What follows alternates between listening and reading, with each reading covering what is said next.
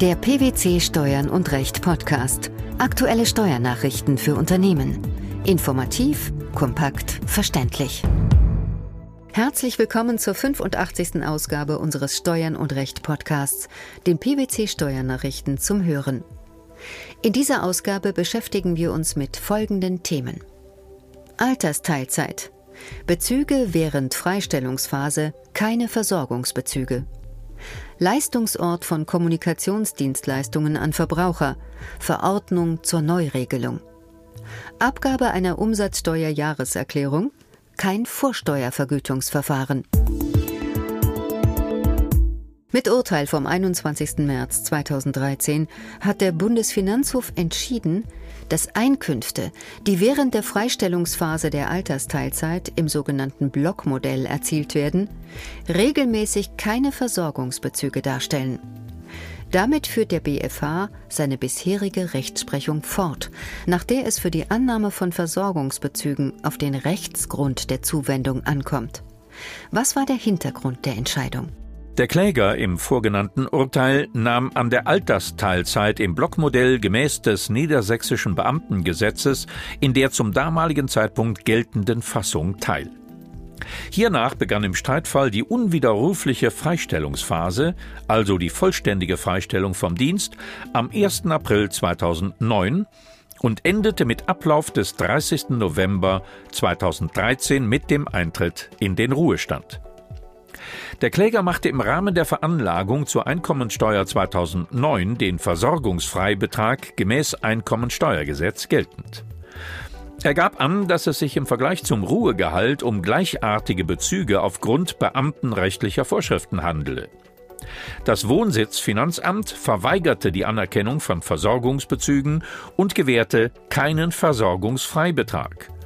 Die dagegen gerichtete Klage hat das Finanzgericht zurückgewiesen. Wie verhielt sich nun der Bundesfinanzhof? Einigkeit herrschte bei den beteiligten Parteien darüber, dass die Bezüge während der Altersteilzeit kein originäres Ruhegehalt darstellten. Das Vorliegen eines dem Ruhegehalt gleichartigen Bezugs setze voraus, dass er nach seinem Zuwendungsgrund mit einem Ruhegehalt vergleichbar sein muss, so die Auffassung der BFH-Richter. Demnach erfordere ein dem Ruhegehalt gleichartiger Bezug, dass dieser ebenfalls, wie das Ruhegehalt, einem Versorgungszweck dient, beispielsweise wegen Erreichen einer Altersgrenze. Dies entspreche der Funktion eines vorgezogenen Ruhegehalts. Mit diesen Ausführungen führt der BfH seine bisherige Rechtsprechung fort. Und die im Streitfall gezahlten Bezüge in der Freistellungsphase erfüllten diese Funktion nicht, dienten also keinem Versorgungszweck? Nein, denn nach Ansicht des BfH handelte es sich vielmehr um die Entlohnung für eine zuvor erbrachte aktive Tätigkeit, nach der sich regelmäßig auch die Höhe der Bezüge bemesse, mithin um laufende Dienstbezüge. Deutlich werde dies auch durch einen Vergleich zwischen Block- und Teilzeitmodell. In letzterem Altersteilzeitmodell, bei dem bis zum Eintritt in den Ruhestand eine aktive Tätigkeit bei reduzierter Stundenzahl fortgeführt wird, werden fortlaufend Dienstbezüge gezahlt, deren Höhe sich anteilig nach der vorangegangenen Vollzeittätigkeit bemessen. In der weiteren Urteilsbegründung führt der Lohnsteuersenat aus, dass Leistung und Gegenleistung bei einem Altersteilzeitmodell lediglich die Frage betreffe, in welchen Zeiträumen die Dienste einerseits und die Bezahlung der Dienste andererseits erbracht werden. Geregelt werde nur die Frage der Fälligkeit und des Zuflusses der Zahlungen, nicht jedoch deren einkommensteuerrechtliche Qualifikation. Was folgt aus dieser Feststellung?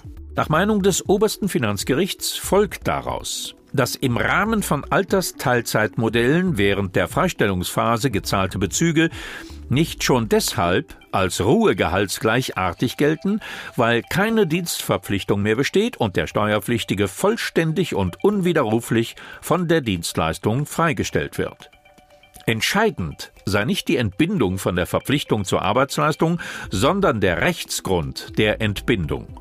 Und der Rechtsgrund für die Annahme eines Ruhegehaltes muss das Erreichen einer Altersgrenze sein. Was bedeutet das Urteil nun zusammengefasst?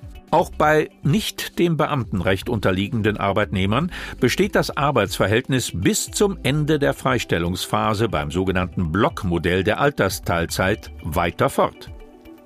Den Anspruch auf Zahlung des Arbeitslohns während der Freistellungsphase erwirbt der Arbeitnehmer dabei durch seine Tätigkeit in den Zeiten der Vollbeschäftigung. Auch diese Einkünfte sind regelmäßig keine Versorgungsbezüge, sondern Entlohnung für die aktive Tätigkeit des Arbeitnehmers. Allein eine Freistellung vom Dienst bei fortlaufenden Bezügen macht diese nicht zu Versorgungsbezügen. Denn der Rechtsgrund für die Annahme von dem Ruhegehalt gleichartigen Bezügen, das Erreichen einer Altersgrenze, liegt in diesen Fällen nicht vor. Mangels Vorliegen von Versorgungsbezügen erhält der Arbeitnehmer in diesem Zusammenhang weder den Versorgungsfreibetrag noch den Zuschlag zum Versorgungsfreibetrag. Zur Umsetzung der letzten Stufe des sogenannten EU-Mehrwertsteuerpakets, auch VAT Package genannt, ist nun vom Rat der Europäischen Union eine Änderung der Durchführungsverordnung zur Mehrwertsteuersystemrichtlinie veröffentlicht worden. Sie befasst sich mit Regelungen zum Leistungsort von Telekommunikations-, Rundfunk- und Fernsehleistungen sowie elektronisch erbrachten Dienstleistungen, sogenannten Kommunikationsleistungen, die an Verbraucher, also Personen, die weder Unternehmer noch juristische Personen mit Umsatzsteueridentifikationsnummer sind, erbracht werden. Die meisten Vorschriften der Verordnung treten ebenso wie die entsprechenden Vorschriften der Mehrwertsteuersystemrichtlinie zum 1. Januar 2015 in Kraft. Welche Änderungen stehen an? Derzeit sind Kommunikationsleistungen, wenn sie an EU-Verbraucher erfolgen, in der Regel am Sitz des leistenden Unternehmers steuerbar. Künftig soll die Besteuerung dieser Leistungen konsequent am Ort des Sitzes, Wohnsitzes oder des gewöhnlichen Aufenthalts des betreffenden Verbrauchers stattfinden. Die Verordnung enthält zunächst Bestimmungen darüber, wer als leistender Unternehmer anzusehen ist, wenn Leistungen zum Beispiel über einen App Store oder über ein Telekommunikationsnetz bezogen werden. Nach welchen Kriterien soll hier vorgegangen werden? Als alleiniges Kriterium für die Bestimmung, ob der Kunde ein Unternehmer ist oder nicht, soll für Zwecke der Besteuerung von Kommunikationsleistungen die Verwendung einer Umsatzsteuer-Identifikationsnummer gelten. Zur genauen Bestimmung des Ansässigkeitsorts des Leistungsempfängers bietet die Richtlinie eine Reihe von Vermutungen an, die der Unternehmer und die Finanzverwaltung auch widerlegen können. Hierzu enthält die Richtlinie entsprechende Bestimmungen mit Details, anhand welcher Fakten eine Vermutung widerlegt werden kann. Ergänzt werden diese Regelungen durch beispielhafte Kataloge von Sachverhalten, in denen Kommunikationsleistungen vorliegen bzw. nicht vorliegen sollen. Die Verordnung enthält jedoch auch einige weitere Regelungen, die mit der Umsetzung des VAT Package in keinem besonderen Zusammenhang stehen. Was für Regelungen sind das? Etwa Regelungen zum Ort der grundstücksbezogenen Leistungen, zum Leistungsort bei der langfristigen Nutzungsüberlassung von Fahrzeugen an Verbraucher und zur Einräumung einer Eintrittsberechtigung zu Veranstaltungen der Kultur, der Künste und so weiter. Die Regelungen zu den grundstücksbezogenen Leistungen treten, im Unterschied zu den anderen Regelungen, die ab 2015 anwendbar sind, erst 2017 in Kraft. Die Erstattung von Vorsteuer an im Ausland ansässige Unternehmer erfolgt im Rahmen eines besonderen Vergütungsverfahrens.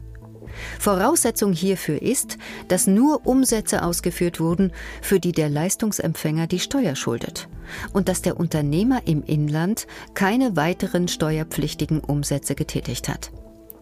Wie war die Sachlage im vorliegenden Fall?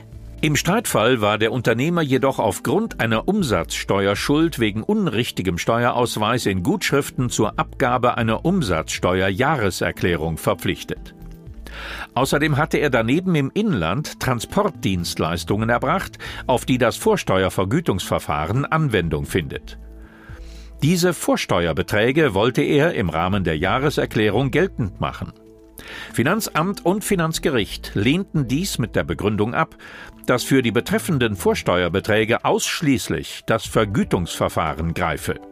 Der Unternehmer habe kein Wahlrecht, ob er die Erstattung seiner Vorsteuerbeträge in dem einen oder dem anderen Verfahren verfolge. Der Bundesfinanzhof entschied jedoch zugunsten des Unternehmers und widersprach damit der Rechtsauslegung der Finanzverwaltung. Warum? Ein im Ausland ansässiger Unternehmer, der eine Umsatzsteuerjahreserklärung abzugeben hat, ist berechtigt und auch verpflichtet, darin alle in diesem Kalenderjahr entstandenen Vorsteuerbeträge zu berücksichtigen. Eine Sperrwirkung der Vergütungsbeträge für das allgemeine Besteuerungsverfahren bestehe nicht, so das Urteil der obersten Finanzrichter. Ziel des speziellen Vergütungsverfahrens sei es, eine Vereinfachung und Beschleunigung der Vorsteuererstattung an ausländische Steuerpflichtige zu schaffen. Unter unionsrechtlichen Aspekten soll jeder Unternehmer, der dem allgemeinen Besteuerungsverfahren im Inland unterliegt und unabhängig davon, wo er ansässig ist, den Vorsteuerabzug geltend machen können. Die Regelung darf in der Praxis nicht zu einer unterschiedlichen Behandlung von Steuerpflichtigen führen, je nachdem, in welchem Mitgliedstaat sie ansässig sind.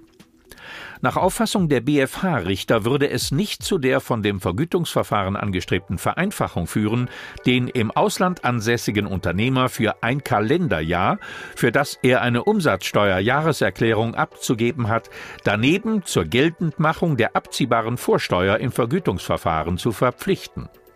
Überraschend ist das Ergebnis übrigens nicht, denn bereits in einigen früheren Entscheidungen hatte das oberste Finanzgericht ebenfalls diese Auffassung vertreten. Bezüge während Freistellungsphase bei der Altersteilzeit, der Leistungsort von Kommunikationsdienstleistungen an Verbraucher sowie die Abgabe einer Umsatzsteuerjahreserklärung und die damit verbundenen Auflagen. Das waren die Themen der 85. Ausgabe unseres Steuern und Recht Podcasts, den PwC Steuernachrichten zum Hören. Wir freuen uns, dass Sie dabei waren und hoffen, dass Sie auch das nächste Mal wieder in die PwC Steuernachrichten reinhören. Steuerliche Beiträge zum Nachlesen finden Sie in der Zwischenzeit unter blogs.pwc.de slash steuern und recht.